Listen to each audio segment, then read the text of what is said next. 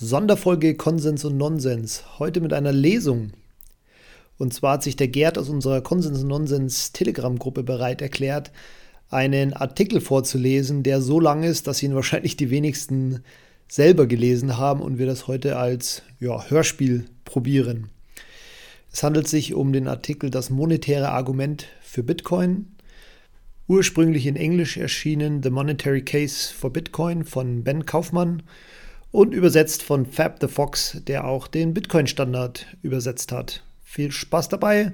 Der Artikel ist nicht gerade leichte Kost, weshalb der Gerd den auch sehr schön langsam und deutlich vorliest. Wem das allerdings dann zu langsam ist, dem würde ich empfehlen, seinen Podcast-Player ein bisschen die Geschwindigkeit hochzuschrauben.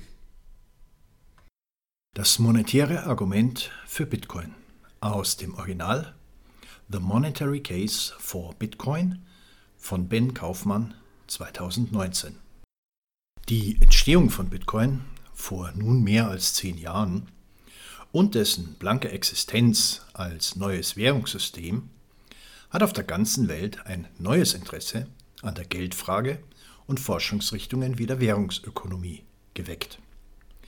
Nach einem Jahrhundert vollständig verstaatlichter Geldproduktion und etwa fünf Jahrzehnten eines nationalen Papiergeldstandards ohne Gegenwert, schien der Kampf um ein solides Geld lange verloren zu sein. Die Rückkehr zu Gold wurde selbst in den Kreisen der österreichischen Denker und Anhänger einer freien Marktwirtschaft immer weniger praktikabel, und es schien wenig anderes übrig zu bleiben, als auf den unvermeidlichen Zusammenbruch des heutigen Systems zu warten, dem wir wohl mehrmals nur knapp entkommen sind. Auch im intellektuellen Bereich war der Kampf scheinbar vorbei, sowohl aus akademischer Sicht als auch aufgrund der scheinbar allgemeinen Akzeptanz.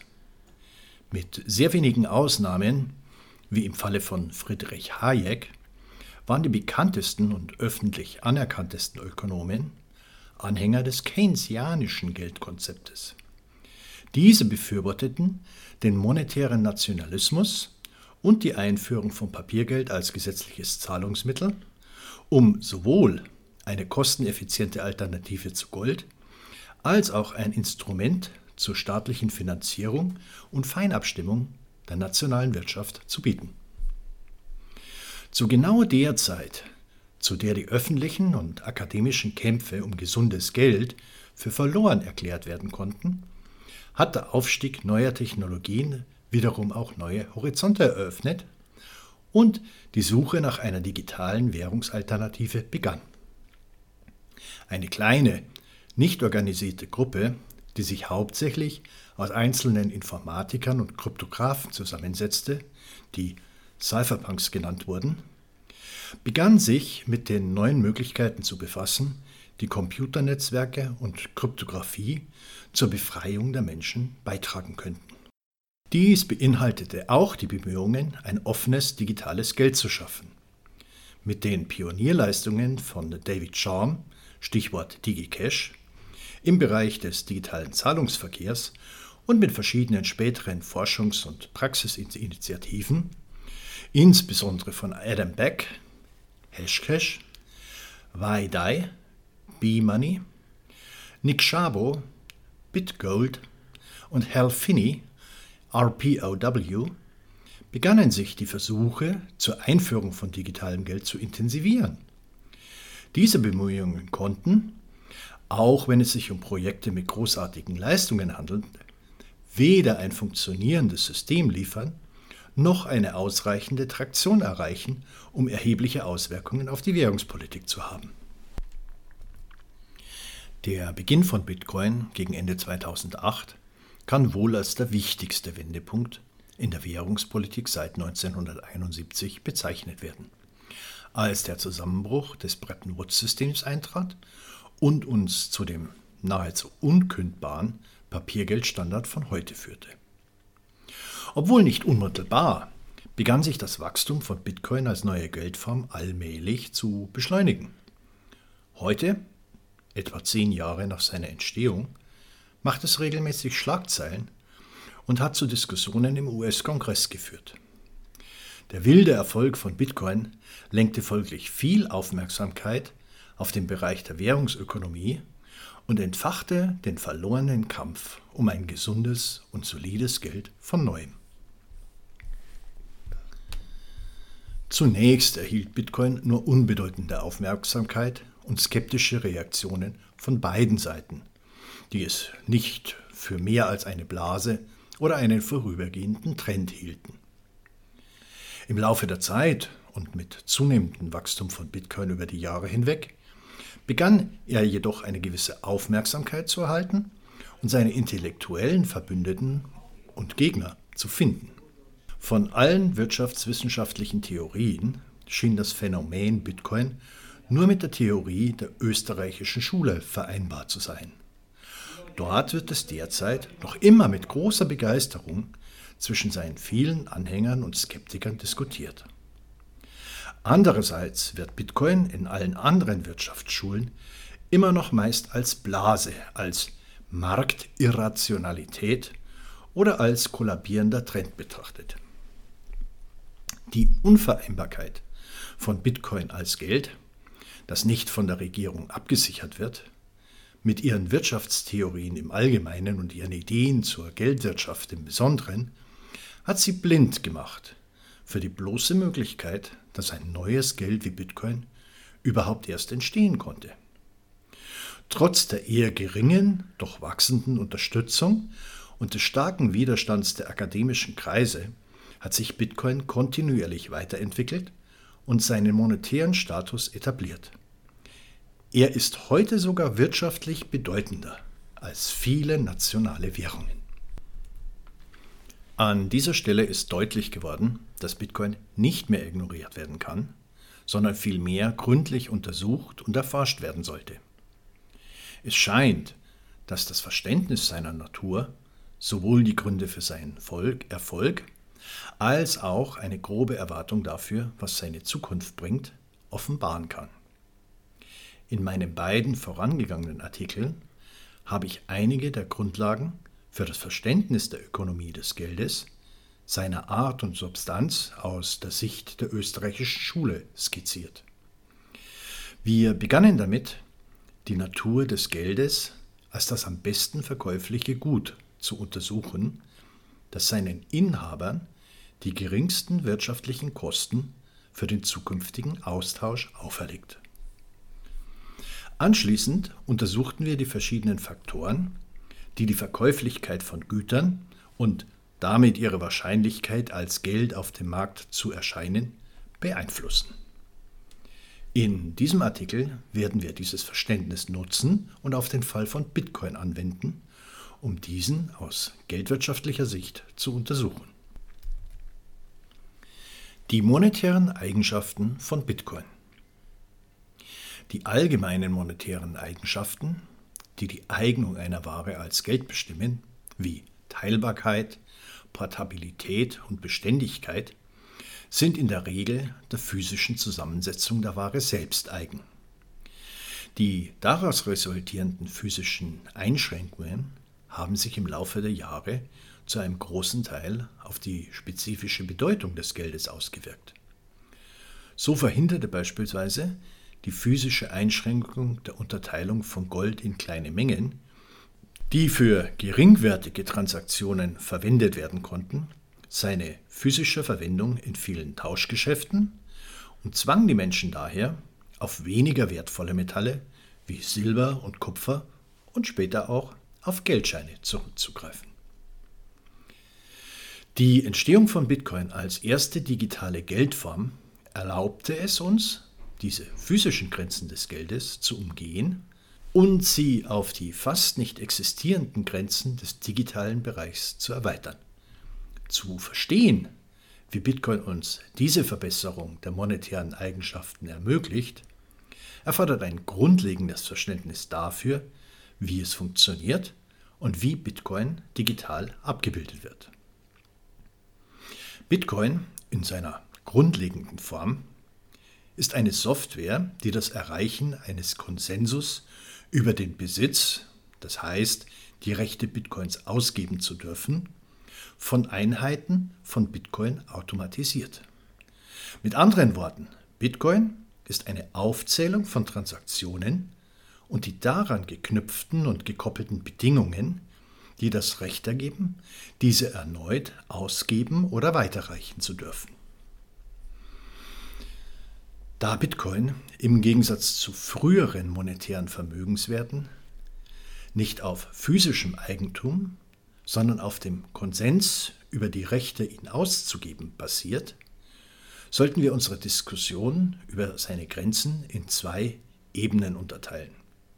Die erste, die allgemein als On-Chain-Ebene bezeichnet wird, ist die Ebene, die wir gerade beschrieben haben, und wir können sie als die ultimative Quelle der Wahrheit für die Bestimmung des Eigentums an Bitcoin-Einheiten betrachten. Aufgrund ihrer Natur als weltweite Ebene, die für alle ihre Teilnehmer verbindlich ist, ist sie relativ starr und restriktiv. Damit bietet sie uns einen etwas moderaten Grad an Verbesserung in Bezug auf die monetären Eigenschaften.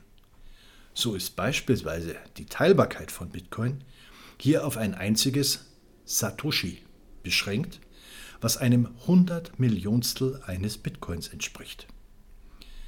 Der Prozess der Teilung selbst erfordert eine Transaktion dazugehörigen Einheiten.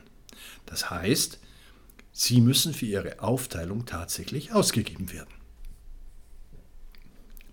Wir können jedoch feststellen, dass es trotz der Einheitsgrößenbegrenzung möglich ist, sie bei Bedarf durch eine Änderung des globalen Konsensmechanismus zu verändern.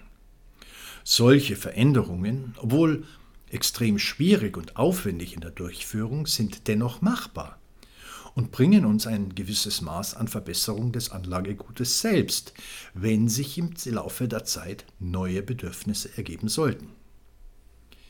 Die Fähigkeit, diese technischen monetären Eigenschaften des Vermögenswertes zu ändern, ist eine beispiellose Fähigkeit, die Bitcoin eingeführt hat und gibt ihm allein dadurch schon einen erheblichen Vorteil gegenüber seinen Vorgängern.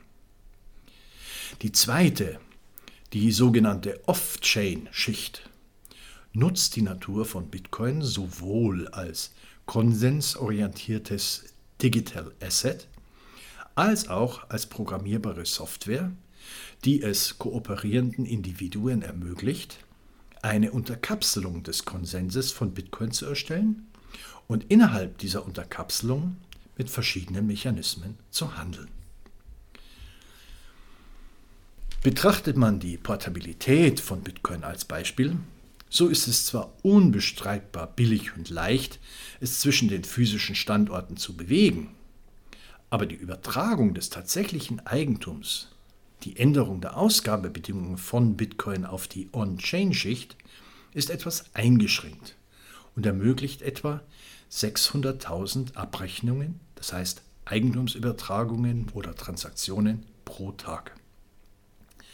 Da jedoch in der Regel Transaktionen immer zwischen kooperierenden Instanzen getätigt werden, ermöglicht es die Off-Chain-Ebene hier, verschiedene effizientere Konstrukte zur Konsensbildung zwischen diesen Parteien zu nutzen. Dadurch ermöglicht es ihnen, die Transaktionskapazität bis an die nahezu unbegrenzten Grenzen der physischen Bewegung elektronischer Daten zu skalieren. Es gibt viele Optionen für solche Konzepte, von denen viele derzeit in Forschung und Entwicklung sind, wobei jedes von ihnen sehr unterschiedliche Kompromisse für die ausführenden Parteien bietet. Prominente Beispiele sind das Lightning Network, das vertrauenswürdige und sofortige Transaktionen mit meist einigen Liquiditätsbeschränkungen anbietet, und Sidechains wie Liquid, die Vorteile wie Hochgeschwindigkeits- und vertrauliche Transaktionen bieten, sowie die Ausgabe von Vermögenswerten mit dem Kompromiss, das Vertrauen in eine Gruppe von vertrauenswürdigen Einheiten einzubringen, die die Konsens-Untergruppe für ihre Kunden verwalten. Zum Abschluss der Analyse der monetären Attribute von Bitcoin sehen wir, wie der Übergang des monetären Vermögenswertes vom physischen in den digitalen Bereich uns nicht nur beispiellose Verbesserungen ermöglicht, sondern auch ein hohes Maß an Flexibilität bei den monetären Eigenschaften des Vermögenswertes garantiert. Daher können wir hier zu dem Ergebnis kommen, dass Bitcoin aus der Sicht seiner inhärenten Eigenschaften allen seinen Vorgängern beispiellos überlegen ist. In diesem Zusammenhang scheint es, dass Bitcoin eine nähere Untersuchung seiner Eignung als Geld verdient. Wir werden also mit dem wahrscheinlich umstrittensten und innovativsten Aspekt von Bitcoin, seiner Herstellung und dem Zuwachs seines Angebotes fortfahren.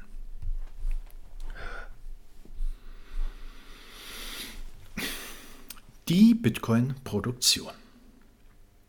Vor Bitcoin schien die Herausforderung, digitales Geld auf dem Markt zu produzieren, aus Sicht der Autoren der Geldwirtschaftswissenschaft fast unmöglich. Professor Jörg Guido Hülsmann, ein Anhänger der österreichischen Ökonomie mit Schwerpunkt Geldwirtschaft, äußerte diesen weit verbreiteten Glauben in einem seiner Bücher. Er erklärt das, ein Wirtschaftsgut, das vollständig in Form von Bits und Bytes definiert ist, wahrscheinlich nie ohne weiteres auf einem freien Markt produziert werden kann. Zufälligerweise veröffentlichte er dies im Oktober 2008, zwei Monate nach den ersten Publikationen des White Papers von Bitcoin und etwa drei Monate vor dem Entstehen der ersten Bitcoins. Die Erfindung von Bitcoin erfordert in der Tat eine Lösung für ein bisher ungelöstes Problem. Die Fähigkeit, digitale Knappheit mit kontrollierbarem Angebot zu erzeugen. Das heißt, die Lösung des Doppelausgabenproblems, ohne von einer Einheit abhängig zu sein, der man vertrauen muss. Der Schöpfer von Bitcoin löste dies, indem er den Mechanismus einführte, der heute allgemein als Nakamoto-Konsens bezeichnet wird und die Lösung für das diskutierte Problem darstellt. Die Grundidee ist ein offener Wettbewerb zwischen Rechnern, um eine Lösung für eine mathematische Aufgabe zu finden. Diese Aufgabe ähnelt einer zufälligen Lotterie in dem Sinne, dass der einzig bekannte Weg, eine Lösung zu finden, durch zufälliges Raten ist. Und die Chance, eine Lösung zu entdecken, bleibt bei jedem Rateversuch gleich. Dieser Prozess erfordert einen Aufwand an Rechenleistung, der meist nur durch die Verfügbarkeit von Energie für die Rechenmaschinen begrenzt ist. Adam Beck hat 1997 erstmals einen ähnlichen Prozess als Teil des Hash-Cache-Systems vorgeschlagen. Bitcoin funktioniert ähnlich wie der vorgeschlagene Mechanismus, aber ein kritischer Punkt an dem Bitcoin gegenüber diesem Vorschlag weiterentwickelt wurde, ist die Möglichkeit, einen strengen Zeitplan für die Produktion neuer Einheiten festzulegen. Bitcoin erreicht dies durch die Verwendung eines Peer-to-Peer-Konsensusnetzwerks zur Durchsetzung und Validierung der monetären Regeln und des Zeitplans sowie durch eine automatische periodische Anpassung an die für die Produktion neuer Einheiten erforderliche Rechenarbeit, die die Schwierigkeiten der Aufgaben und damit die Geschwindigkeit der Produktion entsprechend dem Zeitplan anpasst. Im Gegensatz zu früheren monetären Vermögenswerten wie Gold, Silber oder Muscheln, die sich bei ihrer Produktion auf besondere physische Einschränkungen und Knappheit beriefen und auch im Gegensatz zum derzeitigen Fiat-Papiergeldsystem, das sich bei der Geldproduktion auf einen vertrauenswürdigen Emittenten, also die Zentralbank, stützt, setzt Bitcoin bei seiner Produktion auf ein rein mathematisches System. Diese Charakteristik ermöglicht eine objektive und universelle Methode zur Überprüfung der Gültigkeit einer Bitcoin-Einheit und ermöglicht einen fairen und offenen Wettbewerb bei der Herstellung. Es steht jedem frei, an diesem Wettbewerb teilzunehmen oder die Teilnahme wieder zu beenden, indem er Rechenleistung aufwendet und eine wahrscheinlichkeitsbezogene Chance hat, Bitcoin direkt proportional zu der von ihm aufgewendeten Rechenleistung zu produzieren. Geldproduktion und externe Faktoren. In der Vergangenheit war die Herstellung der Geldsubstanz immer kostspielig, sowohl aus direkter als auch aus indirekter Sicht. Rinder zum Beispiel, die in vielen nomadischen Gesellschaften als Geld verwendet wurden, waren teuer in der Zucht und führten zu einigen völlig unerwarteten externen Faktoren, vor allem aufgrund des großen Bedarfs an Weideland, das für deren Anbau benötigt wurde. Gold, als ein weiteres Beispiel, ist auch sehr kostspielig in der Herstellung, da man bei dessen Gewinnung viele Tonnen Erde aussieben muss, nur um eine kleine Menge davon zu erhalten. Auch seine Externalitäten sind recht unangenehm, da die militärische Ergreifung von Goldminen und die damit verbundene gefährliche und manchmal Zwangsarbeit uns vor vielfältige wirtschaftliche und ethische Probleme stellen. Marco Polo war wahrscheinlich der Erste, der das scheinbar beeindruckende Konzept des Papiergeldes, das er in China beobachtete, in die westliche Welt brachte. Seit er diese Entdeckung machte, wächst der Appetit von Herrschern, Bankiers und Intellektuellen auf leichtes und kostengünstig reproduzierbares Geld kontinuierlich an. Das erste europäische Experiment mit einfachem Papiergeld fand statt, als 1661 die schwedische Zentralbank Stockholms, Banco, mit der Ausgabe von Banknoten begann. Diese Praktik führte dann, nur drei Jahre später, zum Konkurs der Bank. Aber dieser Misserfolg scheint den Wunsch nach mehr solchen Experimenten seitens der Regierenden und Bankiers nur verstärkt zu haben. Was die Intellektuellen betrifft, war der Wunsch, die Geldproduktion effizienter zu gestalten, von Anfang an im Bereich der politischen Ökonomie erkennbar. Die Idee findet in der Tat Unterstützung bei frühen Ökonomen wie Adam Smith und John Law, die die Verwendung von Edelmetallen als einen ineffizienten Prozess betrachteten. Sie und viele andere Ökonomen, insbesondere aus unserer heutigen Zeit, versuchten die Geldproduktion billiger und damit effizienter zu machen, indem sie ihre Substanz durch so billige Alternativen wie Papier ersetzten. Sie glaubten, dass ein solches alternatives Währungssystem genauso gut funktionieren könnte wie das von Edelmetallen, nur mit einem Bruchteil der Produktionskosten. Diese Differenz zwischen den Produktionskosten und dem Nennwert des Geldes ist das, was wir als leichtes Geld bezeichnen können, welches wir von hartem Geld unterscheiden sollten. Aus dieser oberflächlichen Sicht besteht der Unterschied darin, dass einfaches Geld scheinbar unbedeutende Kosten für seine Produktion verursacht, während hartes Geld teuer in der Herstellung ist. Das Problem mit dem leichten Geld und der Grund, warum solche gedanklichen Unterstützer wie David Ricardo gegen seine Umsetzung waren, sind die Externalitäten, die versteckten Kosten und Risiken, die damit verbunden sind. Es ist allgemein bekannt und akzeptiert, dass ein wirklich leichtes Geld auf einem freien Markt nie entstehen könnte. Denn für jede Ware sind die Marktteilnehmer bereit, ihre Produktion und ihre Kosten so weit zu erhöhen, bis es nicht mehr rentabel ist. Das bedeutet, dass wenn wir versuchen würden, ein unsolides Geldsystem auf dem freien Markt zu installieren, die Marktteilnehmer damit beginnen würden, es in solchen Mengen zu produzieren, dass der Wert jeder Geldeinheit ungefähr den Produktionskosten entspricht, wodurch die beabsichtigte Effizienz des unbedeutenden Geldes aufgehoben würde. So erfordern alle Versuche, ein leichtes Geldsystem einzuführen, den Staat. Ein Monopolprivileg über die Geldproduktion an eine bestimmte Einheit, die allgemein als Zentralbank bekannt ist, zu übertragen. Da die Marktteilnehmer rechtlich an der Teilnahme an der Geldproduktion gehindert wurden, glaubten die Anhänger des leichten Geldes, die Kosten der Geldproduktion erfolgreich auf die reinen Druckkosten von Papiergeldern reduzieren zu können. Dieser fast zwanghafte Blick auf die direkten und gut sichtbaren Kosten für die Geldproduktion hat diese Ökonomen jedoch gegenüber den vielen nicht ersichtlichen Kosten, die das einfache Geld verursacht, geblendet.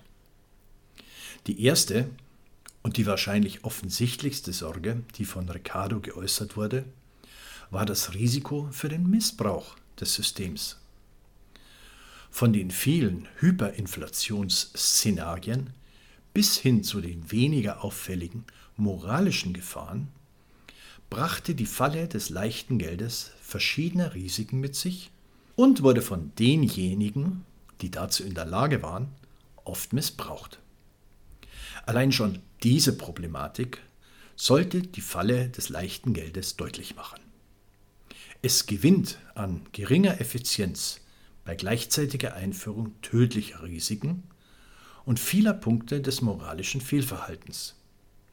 Es gibt jedoch noch zwei weitere Aspekte, bei denen der Trugschluss von billigem Geld aufgedeckt wird.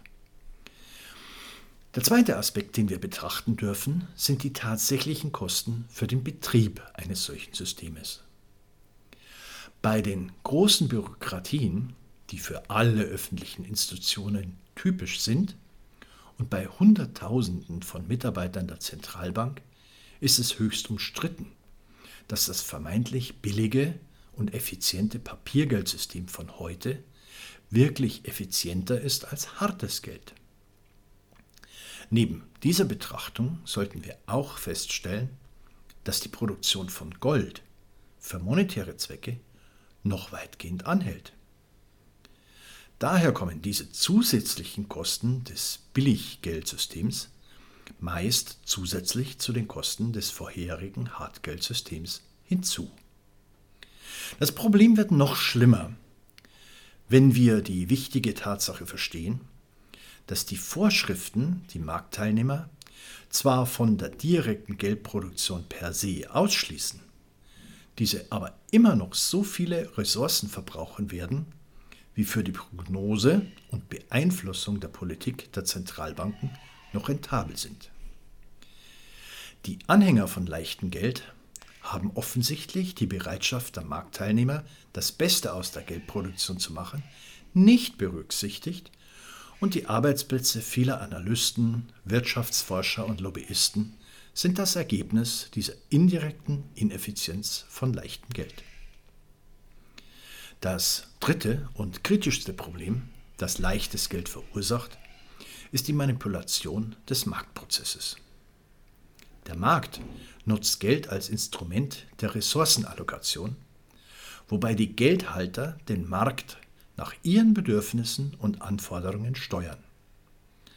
Bei der Verwendung von leichtem Geld hat der Produzent, also die Zentralbank, jedoch die Möglichkeit, die Zuteilung der Ressourcen überproportional zu beeinflussen.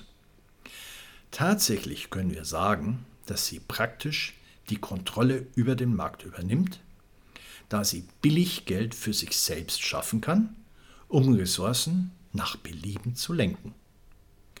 So verschiebt sich in einer einfachen Geldwirtschaft die Macht zur Zuteilung von Ressourcen vom Markt zu denen, die die Zentralbank kontrollieren. Diese Marktverzerrung verlagert die gesamte Wirtschaft allmählich in eine indirekte zentrale Planung. Zusammen mit den moralischen Risiken der Billiggeldproduktion beschleunigt sich dieser Prozess noch weiter mit dem daraus resultierenden destruktiven Folgen der wirtschaftlichen Zentralplanung, getarnt unter dem Deckmantel eines Marktphänomens. Leichtes Geld senkt, wie wir sehen, weder die Kosten der Geldproduktion, noch macht es sie in irgendeinem anderen Sinne effizienter. Die einzige Funktion, die sie erfüllt, besteht darin, die direkt sichtbaren Kosten der Geldproduktion zu senken und gleichzeitig die versteckten, nicht offensichtlichen überproportional zu erhöhen. Aus dieser Analyse können wir zwei wesentliche Schlussfolgerungen ziehen. Die erste und offensichtlichste ist, dass einfaches Geld nicht nur ineffizient ist, sondern aufgrund seiner Risiken und Externalitäten sogar destruktiv sein kann. Zweitens können wir hier feststellen, dass wir danach streben sollten, dass der Prozess der Geldproduktion offensichtlich und transparent ist, um solche Risiken und unerwartete externe Effekte zu minimieren. Wenn man sich Bitcoin ansieht, ist eines seiner bemerkenswertesten Merkmale der Produktionsprozess. Der bedeutendste und kostspieligste Teil der Bitcoin-Produktion, wie vorstehend erläutert, ist der Prozess der Umwandlung von Energie in Strom und deren Umwandlung in Rechenleistung. Während alle Arten der Produktion den Einsatz von Energie erfordern, erfordern die meisten anderen Prozesse deren Anwendung in sehr indirekten Verfahren und vor allem an sehr spezifischen Standorten.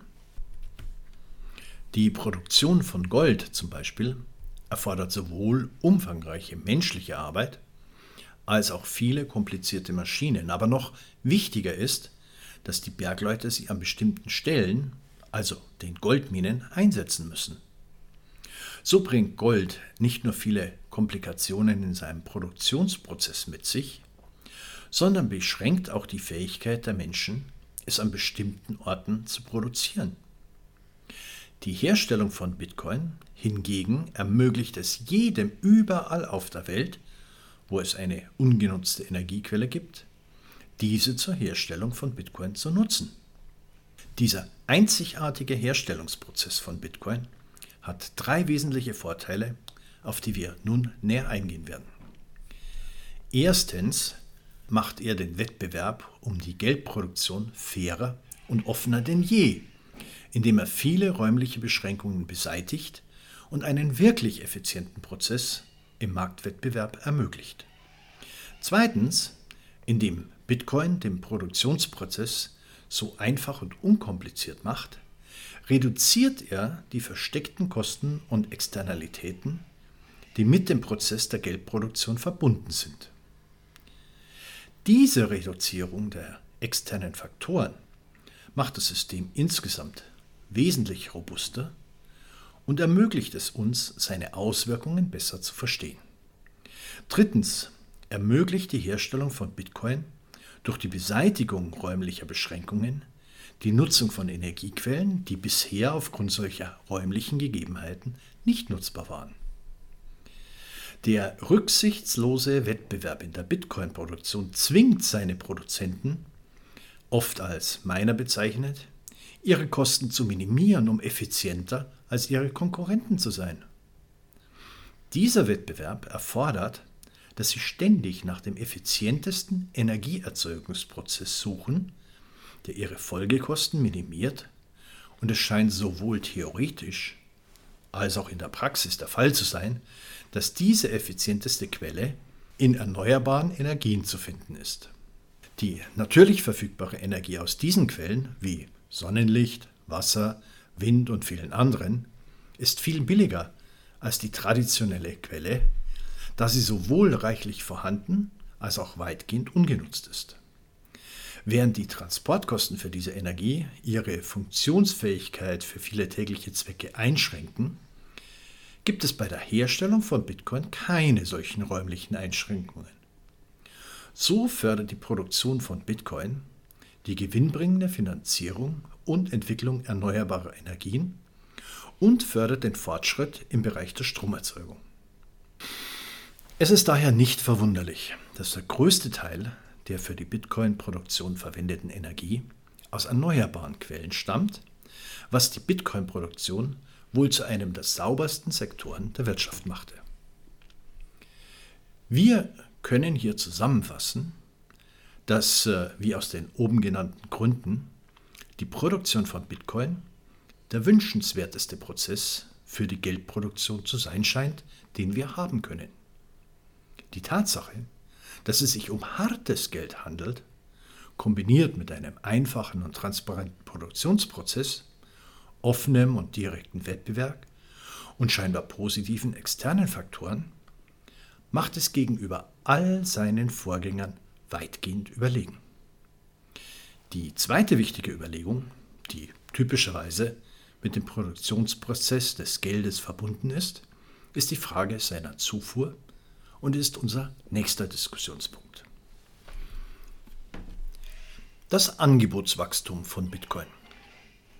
Die Beschaffenheit von Bitcoin als softwarebasierten Vermögenswert bedeutet, dass sein Angebot im Gegensatz zu den früheren natürlichen Geldern unter der ultimativen Kontrolle seiner Nutzer steht. Die Geldmenge ist in der Tat ein kritischer Teil seiner Konsensregeln und ist auf 21 Millionen Einheiten begrenzt. Dies wird gewöhnlich als Geldpolitik von Bitcoin bezeichnet und wird durch die wirtschaftliche Aktivität jedes Teilnehmers des Bitcoin-Netzwerks durchgesetzt.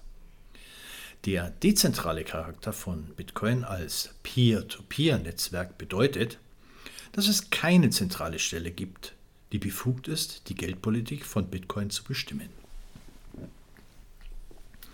Während es also theoretisch möglich ist, diese Politik zu ändern, scheint eine solche Änderung in der Praxis nicht wahrscheinlich oder möglich zu sein.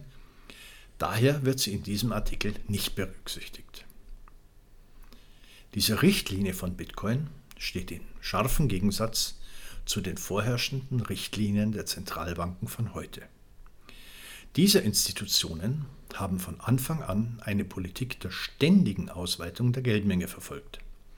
Diese expansiven Strategien sind in der Regel als notwendig für das Gemeinwohl gerechtfertigt, da sie es der Regierung und ihren hochqualifizierten Ökonomen ermöglichen sollen, das Wirtschaftswachstum zu fördern, die Arbeitslosigkeit zu verringern und den Konjunkturzyklus zu bekämpfen. Eine Aufgabe, an der sie in den letzten 100 Jahren ziemlich kläglich gescheitert sind, während sich diese Probleme nur noch weiter verschärft zu haben scheinen. In den gegenwärtigen Diskussionen wird die Geldpolitik von Bitcoin in den Augen der meisten als ziemlich radikal angesehen. Viele Kritiker von Bitcoin haben behauptet, dass das Fehlen einer elastischen Geldpolitik, das heißt einer Politik, die an die angeblichen Bedürfnisse der auftretenden Umstände angepasst werden kann, Bitcoin daran hindert, jemals eine bedeutsame Akzeptanz zu erreichen. Die Vorstellung von einem Bedarf oder gar einer Notwendigkeit einer elastischen Politik hat jedoch erst in den letzten 100 Jahren spürbare Unterstützung gefunden. Es ist also eine relativ neue im Vergleich zu den Tausenden oder wohl Zehntausenden von Jahren, in denen Geld existierte. Darüber hinaus hat das moderne Experiment mit einer elastischen Geldpolitik, das von den Zentralbanken verordnet und verwaltet wird, bei genauerer Betrachtung keines der Ziele erreicht, die es sich selbst gesetzt hat. Die Liste der gebrochenen Versprechen unserer Zentralbanker umfasst die Unfähigkeit, den Konjunkturzyklus zu zähmen, die Nichteinhaltung konstant niedriger Arbeitslosenquoten und das völlige Versagen, den Wert des Geldes, also das allgemeine Preisniveau, zu erhalten. Die Argumente für eine elastische Geldpolitik, die heute von vielen als selbstverständliche Notwendigkeit des Geldes angesehen wird, sind angesichts ihrer tatsächlichen Verdienste und Ergebnisse recht unbefriedigend. Dies gilt ganz unabhängig von den völlig unbestreitbaren Misserfolgen vor diesem Versuch. Darüber hinaus wird diese Behauptung noch schwächer, wenn man die mehr als 50 wirtschaftlichen Zusammenbrüche berücksichtigt, die durch Hyperinflation allein im letzten Jahrhundert verursacht wurden und die nicht ohne das Vorhandensein einer elastischen Geldpolitik hätten eintreten können. Eine vollständige Kritik der negativen Auswirkungen der modernen Zentralbank und der Fehler, auf denen ihre Theorien beruhen, ist in diesem Artikel nicht möglich. Der interessierte Leser findet Hinweise auf solche Werke in den Fußnoten. Für unsere gegenwärtigen Überlegungen werden wir uns auf die wichtigsten Argumente konzentrieren, warum eine elastische Geldpolitik unerwünscht ist und warum das begrenzte Angebot von Bitcoin zu seinem Vorteil gegenüber seinen Vorgängern dient. Beginnen wir damit, zunächst die Idee eines Bedarfs an einer elastischen Geldpolitik zu untersuchen. Wie bereits erwähnt, scheint es angesichts seiner empirischen Misserfolge und des beeindruckenden Erfolgs des Goldstandards, der während der Belle Epoque herrschte und mit der Gründung des Federal Reserve System endete, keine empirischen Gründe für eine tatsächliche Notwendigkeit einer elastischen Geldpolitik zu geben. Trotz des Mangels an Beweisen für eine solche Notwendigkeit kann man jedoch immer noch argumentieren, dass eine solche Politik generell wünschenswert wäre. Daher werden wir nun auch auf diese Frage näher eingehen. Mit unseren vorherigen Diskussionen über das leichte Geld, das im Prinzip Geld mit einer solchen elastischen Geldpolitik ist, haben wir bereits einige seiner Schwächen artikuliert. Dazu gehören schwerwiegende moralische Risiken und das potenzielle Risiko von Missbrauch und Zerstörung des Systems. Wir werden nun diese genannten Themen überspringen und uns auf ein zusätzliches allgemeineres Argument gegen diese Art von Politik konzentrieren, das sich mit dem Fehlern einer solchen zentralen Planung des Geld- und Kreditsangebots befasst. Nehmen wir an, die Verantwortlichen der Geldpolitik haben es geschafft, allen Versuchungen des Missbrauchs zu widerstehen und tun ihr Bestes, um der Wirtschaft zu helfen. Ihnen stehen unter Umständen unüberwindliche Datenmengen und Informationen über vermeintlich relevante Kennzahlen zur Verfügung. Ihre Aufgabe ist es nun, all dieses Wissen und all diese Erkenntnisse zur Preisanpassung zu nutzen, um die Menschen dazu zu bringen, wirtschaftliche Entscheidungen nach dem zu treffen, was sie, also die zentralen Planer, für die Wirtschaft am positivsten halten. Mit anderen Worten, sie nutzen ihren Einfluss auf die Geld- und Kreditversorgung in der Wirtschaft, um Verhaltensweisen wie Preise und Arbeitslosenzahlen zu regulieren. Die Aufgabe dieser zentralen Planer besteht dann darin, den Einfluss einer möglichen Geldpolitik auf die Parameter, die sie anpassen möchten, zum Beispiel Arbeitslosigkeit, vorherzusagen und die optimalste ihrer Möglichkeiten zu verfolgen. Das bedeutet nun, dass sie nicht nur die Folgen ihrer Handlungen vorhersagen müssen, sondern auch alle Reaktionen darauf und damit auch alle weiteren Reaktionen auf diese Folgen. Alle Versuche, die bestmögliche Geldpolitik vorherzusagen und zu modellieren, selbst unter der Annahme, dass es eine solche gibt, werden an der Natur der Wirtschaft selbst scheitern, die ein Komplex von Individuen ist, die bei dem Versuch, sich selbst zu versorgen, handeln und vor allem reagieren. Die Handlungen und Reaktionen der Menschen an sich sind meist unvorhersehbar.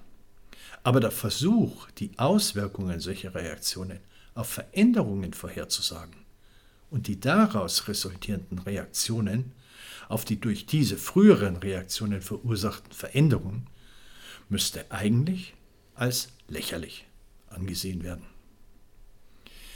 Die Unfähigkeit der Zentralbanker, Vorhersagen über die Konjunktur zu machen, wird noch deutlicher, wenn sie die Grenzen der Daten berücksichtigen, die sie verarbeiten können.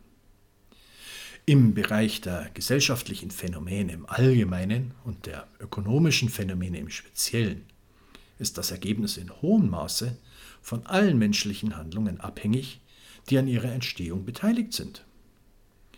Obwohl wir wissen, wie man bestimmte Parameter mit hoher Präzision misst, sind wir nicht in der Lage, viele andere Faktoren zu messen, die für das wirtschaftliche Handeln des Einzelnen relevant sind. Der Nobelpreisträger Hayek erklärt diese Einschränkung des Wissens am Beispiel von Preisen und Löhnen und sagte, bei der Bestimmung der Preise und Löhne werden die Effekte bestimmter Informationen, die jeder der einzelnen Teilnehmer am Marktprozess besitzt, berücksichtigt. Eine Summe von Fakten, die in ihrer Gesamtheit dem wissenschaftlichen Beobachter oder irgendeinem anderen einzelnen Gehirn nicht bekannt sind. Dieser fehlende Zugang zu so vielen wichtigen Erkenntnissen veranlasste die meisten Ökonomen, ihre Bedeutung völlig zu ignorieren. Wieder in Hayeks Worten, sie, die Ökonomen, gehen daraufhin gerne von der Fiktion aus, dass die Faktoren, die sie messen können, die einzigen sind, die relevant sind. Die Zentralbanker beginnen, wie wir sehen, ihre Aufgabe notwendigerweise mit einem sehr unvollständigen Bild von Vergangenheit und Gegenwart. So sind ihre Bemühungen zur Vorhersage wirtschaftlicher Ergebnisse von Anfang an zum Scheitern verurteilt. Denn selbst wenn sie über geeignete Methoden verfügten, um Vorhersagen aus Daten abzuleiten, ist es ihnen unmöglich, alle Daten zu berücksichtigen, die menschliches Handeln beeinflussen. Und wie wir gesehen haben, kann jede einzelne Aktion möglicherweise einen störenden Einfluss auf den Gesamtprozess haben. Die einzige Vorhersage, die ich mit Zuversicht machen kann, ist, dass die Zentralbanker, während sie sich weiterhin in die Geldmenge und das Kreditangebot einmischen, weiterhin unerwartetes Verhalten produzieren werden und sich als Folge davon mit ihrem Bemühen, Vorherzusagen zu treffen, miserabel täuschen werden. Bitcoin ist eine finanzielle Wette auf genau diese Vorhersage. Solange die Geldpolitik elastisch ist, ist garantiert, dass wir unter solchen Erkenntnis- und Prognosefehlern leiden werden. Und es wird unweigerlich zu Wirtschaftskrisen kommen. Die Wirtschaft ist ein voneinander abhängiges System und jede künstliche Intervention wird zu unerwarteten Nebenwirkungen führen, deren Einfluss durch weitere Interventionen weiter verschärft wird. Seit mehr als 100 Jahren versuchen Ökonomen, die Geldmenge zu planen und mit jeder Intervention kam es zu einer weiteren Krise. Es ist dann vielleicht Zeit, der Wahrheit endlich ins Auge zu blicken und zuzugeben, dass die Wirtschaft zu kompliziert ist, als dass ein zentraler Planer diese vorhersagen könnte und den Einzelnen seine eigenen Entscheidungen treffen zu lassen um sich von seinem Handeln ein vollständiges Bild machen zu können. Wir haben inzwischen die Bedenken bezüglich der unelastischen Geldpolitik von Bitcoin ausgeräumt und bewiesen, dass sie einer elastischen Politik überlegen ist. Man könnte jedoch argumentieren, dass ein statischer Inflationsplan, zum Beispiel von 2% pro Jahr, immer noch eine brauchbare Option anstelle eines gekappten Limits sein könnte. Während es wahrscheinlich wahr ist, dass Bitcoin auch ohne eine streng begrenzte Gesamtmenge gut funktionieren könnte, scheint eine solche Inflation unerwünscht und sogar schädlich zu sein. Die monetäre Inflation ist zwar nicht unbedingt schädlich an sich, hat aber höchst nichtlineare und komplexe Auswirkungen mit einem Einfluss auf das, was wir, wie wir gesehen haben, nicht vollständig vorhersagen können. Der Drang einiger, an einem so komplexen System zu basteln, das sie nicht verstehen oder schlimmer noch zu verstehen glauben, ist bestenfalls nicht schädlich, kann aber leicht destruktiv werden. Außerdem scheint es, wenn wir tiefer recherchieren, überhaupt keine Rechtfertigung für eine expansive Politik zu geben. Wenn wir die Charakteristika des Geldes und seine Entstehung auf dem Markt verstehen, scheint eine solche Inflation sehr unerwünscht zu sein. Geld entsteht auf der Grundlage seiner Fähigkeit, die Kosten des Austauschs zu senken, und ein wichtiger Faktor dafür ist, seinen Wert über die Zeit zu erhalten. Es ist bekannt, dass eine Erhöhung der Geldmenge den Wert jeder Einheit, also seine Kaufkraft, verwässert und somit höhere Kosten für dessen Verwendung bei späteren Transaktionen verursacht. Eine Inflationspolitik könnte also die Akzeptanz von Bitcoin behindern, indem sie ihn weniger nützlich für den Handel macht und uns keinen Nutzen bringt. Vielmehr könnte eine Inflationspolitik die Genauigkeit der wirtschaftlichen Berechnungen verringern und auch das Sparen von Bargeld reduzieren und die Ausgaben fördern, was wir bereits in einem früheren Artikel als unerwünscht erwiesen haben. In diesem Teil haben wir uns mit den Grundlagen des Produktionsprozesses von Bitcoin und seiner Geldpolitik beschäftigt. Wir diskutieren die Idee der Geldproduktion und ihre Externalitäten und wie Bitcoin als hartes Geld im Vergleich den vorteilhaftesten Produktionsprozess überhaupt hat. Wir untersuchten die Falle des leichten Geldes, genauer gesagt die einer elastischen Geldpolitik, und zeigten, wie es Bitcoin gelang, solche Probleme zu vermeiden. Schließlich haben wir auch gesehen, wie die eigentliche harte Geldpolitik, die als Grundsatz von Bitcoin genommen wird, einem endlichen begrenzten Angebot zu seinem Vorteil dient und echte wirtschaftliche Anreize für das Sparen und die Vermögensbildung fördert und gleichzeitig als zuverlässiger Maßstab für wirtschaftliche Berechnungen dient. Bisher haben wir die inhärenten Eigenschaften von Bitcoin untersucht und sind zu sehr positiven Ergebnissen gekommen. Wir werden weiterhin genauer auf den monetären Aspekt von Bitcoin eingehen, indem wir die externen Faktoren untersuchen, die die Substanz des Geldes beeinflussen und wie Bitcoin mit ihnen umgeht. Bitcoin und das Gesetz. In einem früheren Artikel haben wir drei wichtige externe Faktoren herausgegriffen, die die Einführung einer monetären Substanz beeinflussen.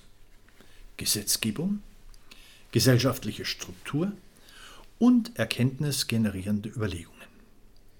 Wir werden nun jeden dieser Faktoren untersuchen und versuchen zu verstehen, wie sie Bitcoin als Geld beeinflussen, beginnend mit dem legislativen Aspekt. Selbst eine oberflächliche Untersuchung über das Ende der Verwendung von Edelmetallen als gemeinsamer Währungssubstanz wird uns zeigen, dass es der Einfluss der Gesetzgeber war, der zu diesem Untergang geführt hat. Mit dem anfänglichen Monopolstatus von Gold gegenüber anderen Edelmetallen in den meisten Ländern und seiner weiteren Zentralisierung unter der Kontrolle der Zentralbanken haben die Gesetzgeber die spezifische Auswahl von Metallgeld beeinflusst. Mit dieser Zentralisierung der Macht waren sie später in der Lage, Goldbestände effektiv zu beschlagnahmen. Zum Beispiel Executive Order 61002 und verhinderten so den täglichen Gebrauch. Die letzte Verbindung zwischen unserem Geld und Gold wurde dann schließlich mit dem 1971 vom Präsident Nixon erlassenen Executive Order 11615 gebrochen. Diese Order beendete den langen Übergangsprozess vom metallischen Geld zu einem nicht wieder einlösbaren Papierstandard. Dieses jüngste Beispiel zeigt uns, wie stark der Einfluss der Justizbehörden auf unsere Geldwahl sein kann. Und mit dem heutigen System souveräner Währungen scheinen diese Behörden den Gedanken nicht zu mögen, von Bitcoin herausgefordert zu werden. Und obwohl die rechtlichen Herausforderungen, mit denen Bitcoin konfrontiert ist, in der Tat unglaublich hart erscheinen, ist dies genau das, wofür er entwickelt wurde. Bitcoin wurde von Anfang an mit dem Cypherpunk-Ethos von Freiheit und Unabhängigkeit unter dem Einsatz von Kryptographie zur Befreiung von Unterdrückung geschaffen. Diese Herausforderungen für Bitcoin sind also genau der Grund für seine Entstehung. Seit mehr als einem halben Jahrhundert leben wir unter einem unterdrückerischen Papiergeldwesen und jeder Versuch, ein konkurrierendes System einzuführen, wurde unterbunden. Dagegen wurde Bitcoin mit Blick auf all diese früheren Misserfolge entwickelt und wurde so konzipiert, dass es solche Bedrohungen überlebt. Wie sein Schöpfer erklärte. Viele Leute lehnen elektronische Währungen automatisch als aussichtslos ab, wegen all der Unternehmen, die seit den 90er Jahren scheiterten. Ich hoffe, es ist offensichtlich, dass es nur die Natur zentraler Steuerung dieser Systeme war, die sie zum Scheitern brachte. Ich denke, dies ist das erste Mal, dass wir ein dezentrales, nicht auf Vertrauen basierendes System ausprobieren. Der Herstellungs- und Instandhaltungsprozess von Bitcoin ist sehr transparent und bietet den Teilnehmern durch die Zahlung von Transaktionsgebühren finanzielle Anreize, die der tatsächlichen Nachfrage nach der Nutzung von Bitcoin entsprechen. Der Mechanismus der Speicherung von Bitcoin mit Private Key Kryptographie macht ihn robust gegen Konfiszierungen. Zusammen mit dem Bestreben, die Verifikationskosten extrem niedrig zu halten, können wir sehen, wie alle diese Designentscheidungen darauf abzielen, Bitcoin nicht nur überleben, sondern gedeihen zu lassen, wo immer wirtschaftliche und finanzielle Unterdrückung vorhanden ist. Dieser sogenannte gesetzesresistente Charakter von Bitcoin ist so stark und robust, dass ein US-Kongressabgeordneter, Patrick McHenry, sogar so weit ging, Bitcoin eine unaufhaltsame Kraft zu nennen. Weiter sagte er, wir, das heißt die Regierung, sollten nicht versuchen, diese Innovation zu verhindern. Regierungen können diese Innovation nicht aufhalten und die, diejenigen, die es versucht haben, sind bereits gescheitert. Obwohl es viele andere Gesetzgeber gibt, die diese Ansicht nicht teilen, unterstreicht diese mutige Aussage die Idee von Bitcoin und die Mission derer, die sich dahinter versammelt haben. Wir wissen vielleicht noch nicht, ob Bitcoin wirklich in der Lage sein wird, den rechtlichen Herausforderungen und dem Druck der Regierungen standzuhalten. Aber wenn eines klar ist, dann, dass Bitcoin unsere beste Chance ist. Diese Widerstandsfähigkeit von Bitcoin ist wahrscheinlich die bedeutendste Verbesserung gegenüber früheren gesunden Geldern und macht seinen eigentlichen Vorteil aus. Unter der Annahme, dass die Regierungen verstehen, wie schwierig es ist, Bitcoin zu stoppen, besteht die Möglichkeit, dass sie sich dafür entscheiden, Bitcoin zu nutzen, da es ihnen finanzielle Anreize bietet. Obwohl sie die Verwendung von Gold als Geld in unserem täglichen Leben verbannt haben, häufen Regierungen es immer noch massiv und in zunehmenden Mengen an. Es wird vor allem über ihre Zentralbanken akkumuliert und zum aktuellen Zeitpunkt befinden sich etwa 17 Prozent der weltweit gesamt bereits geschöpften Goldvorräte in ihrem Besitz. Wenn Bitcoin ausreichend an Bedeutung gewinnt, dann besteht die Chance, dass Regierungen dieses Asset als Goldalternative kaufen, es für ihre internationalen Währungsangelegenheiten monetarisieren oder als Instrument zur Wertsicherung einsetzen. Eine weitere Möglichkeit für Staaten, den Erfolg von Bitcoin zu monetarisieren, besteht in der direkten oder indirekten Beteiligung an Mining-Aktivitäten, da sie viele der größten Quellen zur Energieerzeugung kontrollieren. Solche Mining-Aktivitäten würden sowohl den Staaten als weitere Einkommensquelle zugutekommen, als auch Bitcoin, welcher die höhere Energiemenge die in seinen Bergbau investiert wird, zur Sicherung seines, Netzwerk, zur Sicherung seines Netzwerks nutzt. Während solche Handlungen durch Regierungen kurz- und mittelfristig nicht wahrscheinlich erscheinen, bleibt die Option auf lange Sicht sehr plausibel. Die gesellschaftliche Globalisierung und Bitcoin. Der zweite wichtige externe Faktor, den wir identifiziert haben, ist der der vorherrschenden Sozialstruktur. Hierbei herrscht heutzutage ein Trend zur Globalisierung und zur internationalen Zusammenarbeit. Das Verständnis der Erfordernisse, die ein solcher Gesellschaftswechsel mit sich bringt, ist äußerst wichtig, um zu verstehen, welche Art von Geld eine solche Gesellschaft benötigt. Die Gesellschaft wandelt sich in rascher Geschwindigkeit in Richtung Urbanisierung da der größte Teil der Weltbevölkerung in Ballungszentren lebt. Die Rolle, die das Internet in unserem Alltag spielt, wird immer wichtiger. Mit mehr als 4 Milliarden Internet-Usern scheint die Wirkung dieser Technologie auf die Gesellschaft die meisten bisherigen Erfindungen in Bezug auf Reichweite und Wirkung weit zu übertreffen. Obwohl die Gesellschaft mehr denn je vernetzt ist, befindet sich die Welt in einem gravierenden Zustand des monetären Zerfalls auf einem Niveau, das seit Hunderten von Jahren nicht mehr zu sehen war. Während in der Vergangenheit die meisten Währungen einfach unterschiedliche Gewichtsanteile an Edelmetallen waren und somit im Handel fast universell akzeptiert wurden, haben wir heute Hunderte von inkompatiblen Papierwährungen, die den Weltmarkt zerlegen und der globalen Arbeitsteilung schaden. Jede gesellschaftliche Zusammenhalt über die meisten Staatsgrenzen hinweg erfordert heute den Geldwechsel zwischen mehreren Währungen. Dies verursacht zusätzliche Kosten, erschwert und verzerrt die wirtschaftlichen Kalkulationen und erfordert das Vertrauen in mehrere Finanzinstitute. Zu diesem Punkt können wir das Problemfeld der Transaktionsabwicklung anfügen. Aufgrund der Kosten und Vorschriften für den grenzüberschreitenden Währungsumtausch ist eine solche Abwicklung sehr kostspielig und erfordert die zentralisierte Abwicklung über mehrere Vermittler. Mit dem Wandel der Welt in eine global vernetzte Gesellschaft mit immer mehr elektronischen Transaktionen weltweit wird der Bedarf an Geld, das im digitalen Umfeld verankert ist, immer größer und stärker. Die Abwicklung von Zahlungen mit Fremden, ohne den Zentralbanken, die die Währungen ausgeben, vertrauen zu müssen, ist ein derzeit unpraktikabler Prozess. Außerdem konnte ein solcher Prozess, bevor Bitcoin kam, mit keinem Geldsystem, das wir je hatten, einfach umgesetzt werden.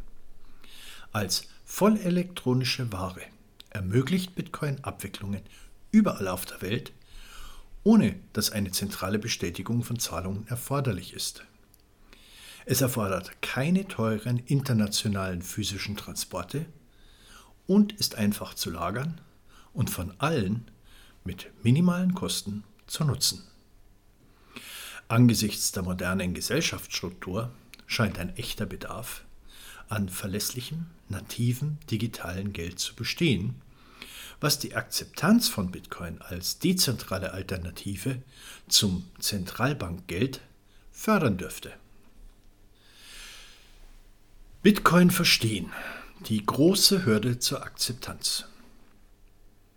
Die letzten Überlegungen, die wir diskutieren müssen, bevor wir unsere Untersuchung abschließen können, ist der dritte nennenswerte externe Faktor, der die Substanz des Geldes beeinflusst. Im Gegensatz zu früheren Geldern wie Gold, Pelzen oder Rindern hat Bitcoin keinen praktischen Nutzen über seinen finanziellen Verwendungszweck hinaus. In dieser Hinsicht ist es ähnlich wie beim Geldwert mit Sammlerwert wie Wampumperlen oder verschiedenen Muscheln und in diesem spezifischen Fall auch wie beim derzeitigen Fiat-Papiergeld. In einem eher konventionellen, wenn auch nicht wirtschaftlich korrekten Begriff hat es keinen inneren Wert. Die Diskussion, ob ein solcher intrinsischer Wert notwendig oder überhaupt vorhanden ist, führt hier zu weit und ist insofern irrelevant. Es ist für das Verständnis der erkenntnistheoretischen Barrieren für Bitcoin unerlässlich, dass es aufgrund des Fehlens eines weit verbreiteten praktischen Nutzens wie Gold und einer natürlichen Schönheit wie Muscheln oder der gesetzlichen Vorschrift wie Fiat-Papiergeld nichts gibt, was die Verwendung von Bitcoin, also seine anfängliche Akkumulation, über seinen monetären Einsatz hinaus propagiert. So können wir sagen, dass es nur zwei Kräfte gibt, die die Nutzung von Bitcoin treiben. Die wirtschaftliche und die epistemische, ohne dass ein indirekter Nutzen eine Rolle spielt. Was ich hier die Wirtschaftskraft von Bitcoin nenne, ist das, was wir bisher diskutiert haben.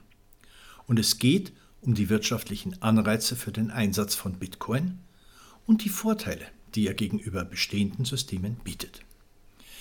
Die zweite, die epistemische Kraft, beschäftigt sich mit unserem Verständnis von Geld im Allgemeinen und Bitcoin im Speziellen und mit der Nutzung unseres Wissens zur Steuerung unserer wirtschaftlichen Entscheidungen. Das heißt, Je mehr wir das Geld und seine Herkunft und seine Natur verstehen, desto besser werden unsere Entscheidungen in dieser Hinsicht sein.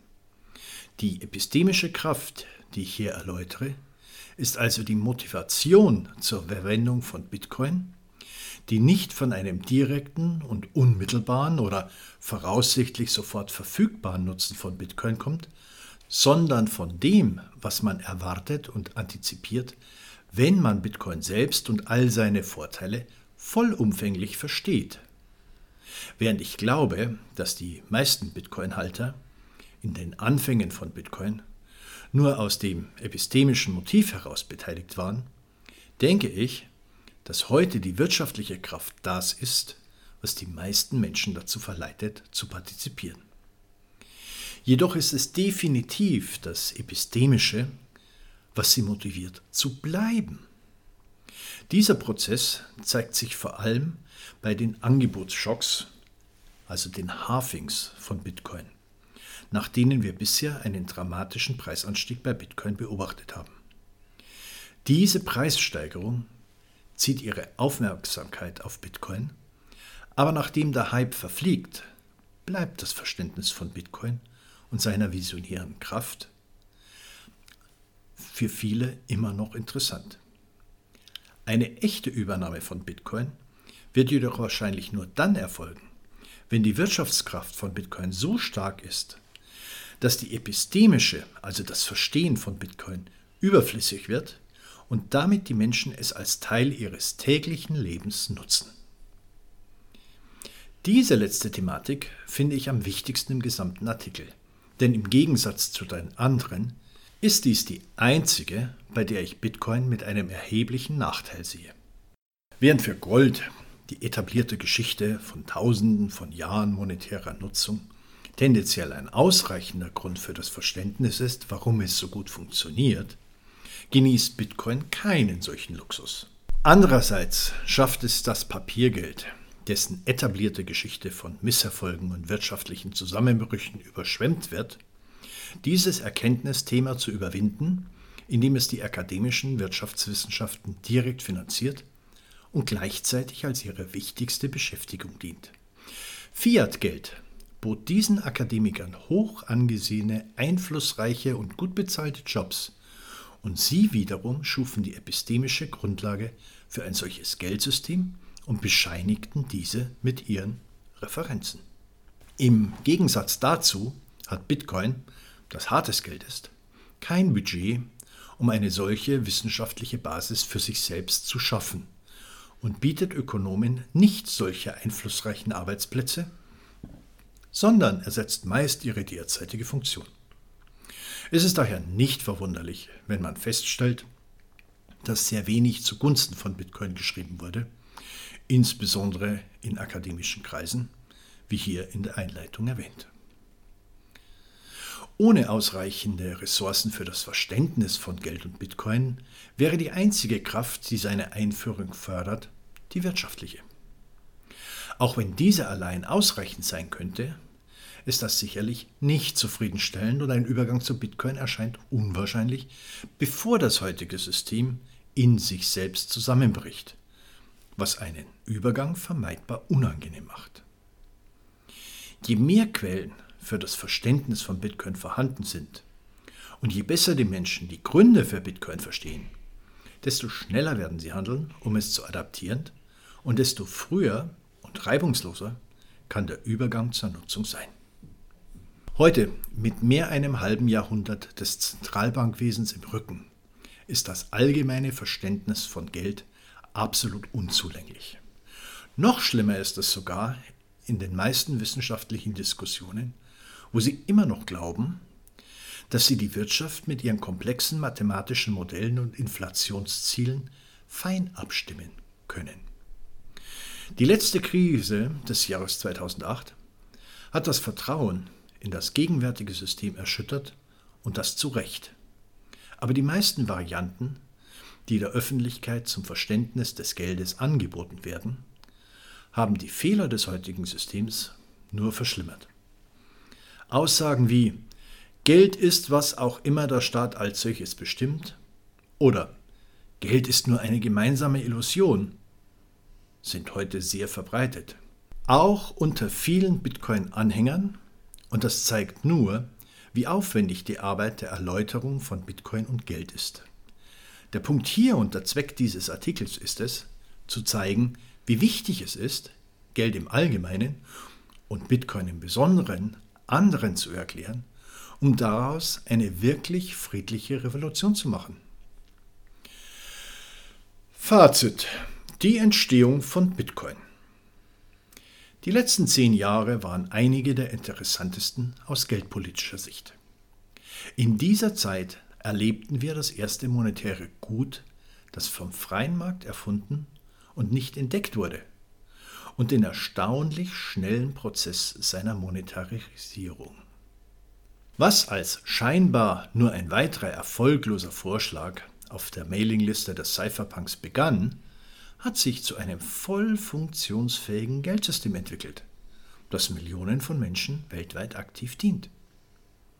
In diesem Artikel haben wir die gemeinsamen Faktoren, die die Verkaufsfähigkeit des Geldes und damit seine Einführung auf dem Markt beeinflussen, untersucht und auch wie Bitcoin hier im Vergleich zu seinen Vorgängern steht. Um nun mit unserer Analyse von Bitcoin den Kreis zu schließen, werden wir kurz einen Gesamtüberblick über die Entstehungsprozesse von Bitcoin geben, von seinen Anfängen bis hin zu seiner zukünftigen Vorgehensweise. Als Bitcoin gerade erst auf den Markt kam und zwar in den ersten Monaten seines Bestehens, hatte er keinen Preis und wurde hauptsächlich zum Testen der Software eingesetzt. Der Zero-to-One-Moment von Bitcoin war, als im Oktober 2009 sein erster Wechselkurs veröffentlicht wurde und er dadurch offiziell einen Marktwert erhielt.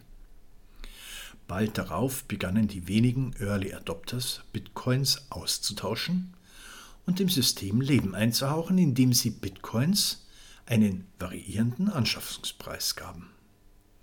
Da sie bereit waren, Geld auszugeben, um Bitcoin lebendig zu halten, obwohl fast niemand wusste, was Bitcoin werden würde, müssen sie allein durch die Vision des Potenzials von Bitcoin motiviert genug gewesen sein.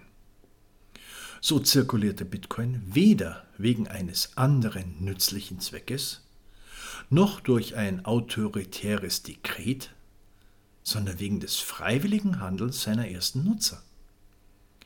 Diesen war die Möglichkeit der Schaffung eines neuen Währungssystems mehr wert als das Geld, das sie ausgeben mussten, um Coins zu akkumulieren und damit die Verwirklichung des visionären Potenzials von Bitcoin zu ermöglichen. Ein wenig später, als Bitcoin einen gewissen Tauschwert hatte, war die Anzahl der dafür verfügbaren Tauschmöglichkeiten recht gering, da die Nachfrage nach ihm als Tauschmittel gerade erst begonnen hatte zu wachsen. Das bedeutet, dass die Menschen im Vergleich zum etablierten Papiergeld eine längere Zeit warten mussten, bis ein Kaufgeschäft zustande kam. Das heißt, sie mussten es halten, um es zu adaptieren. Hier liegt der Hauptgrund, warum die Härte von Bitcoin und sein begrenztes Angebot entscheidend für seinen Erfolg war und ist. Ohne eine harte, unelastische Politik wäre die Unsicherheit, die mit dem Halten von Bitcoin aufgrund des Risikos der monetären Inflation und der daraus resultierenden Abwertung verbunden wäre, zu hoch und würde verhindern, dass Bitcoin eine sinnvolle Akzeptanz erfährt.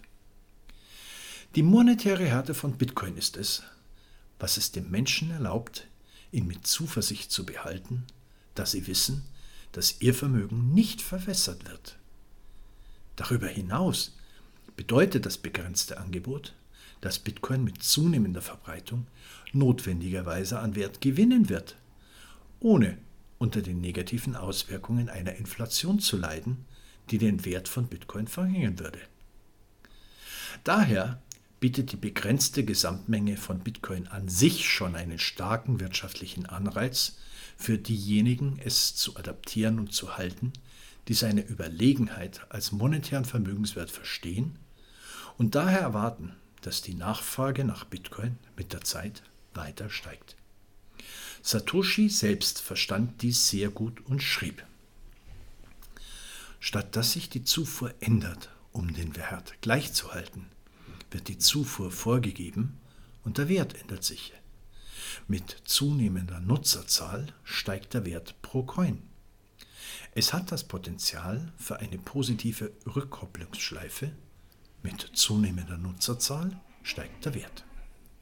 Bitcoin zirkuliert heute mit einer viel höheren Umlaufgeschwindigkeit als in der Vergangenheit, mit viel mehr Austauschmöglichkeiten. Es hat jedoch noch einen sehr langen Weg vor sich, wenn er zu einem weit verbreiteten Währungssystem werden soll. Der Prozess der Monetarisierung ist, wie alle anderen Phänomene der sozialen Zusammenarbeit, ein nichtlinearer Prozess, der sich beschleunigt und von jedem zusätzlichen Gebrauch profitiert. Daher ist nicht zu erwarten, dass die Dynamik von Bitcoin und seine Verwendung im täglichen Gebrauch in sehr naher Zukunft signifikant wird, sondern sich eher langfristig gesehen entwickelt.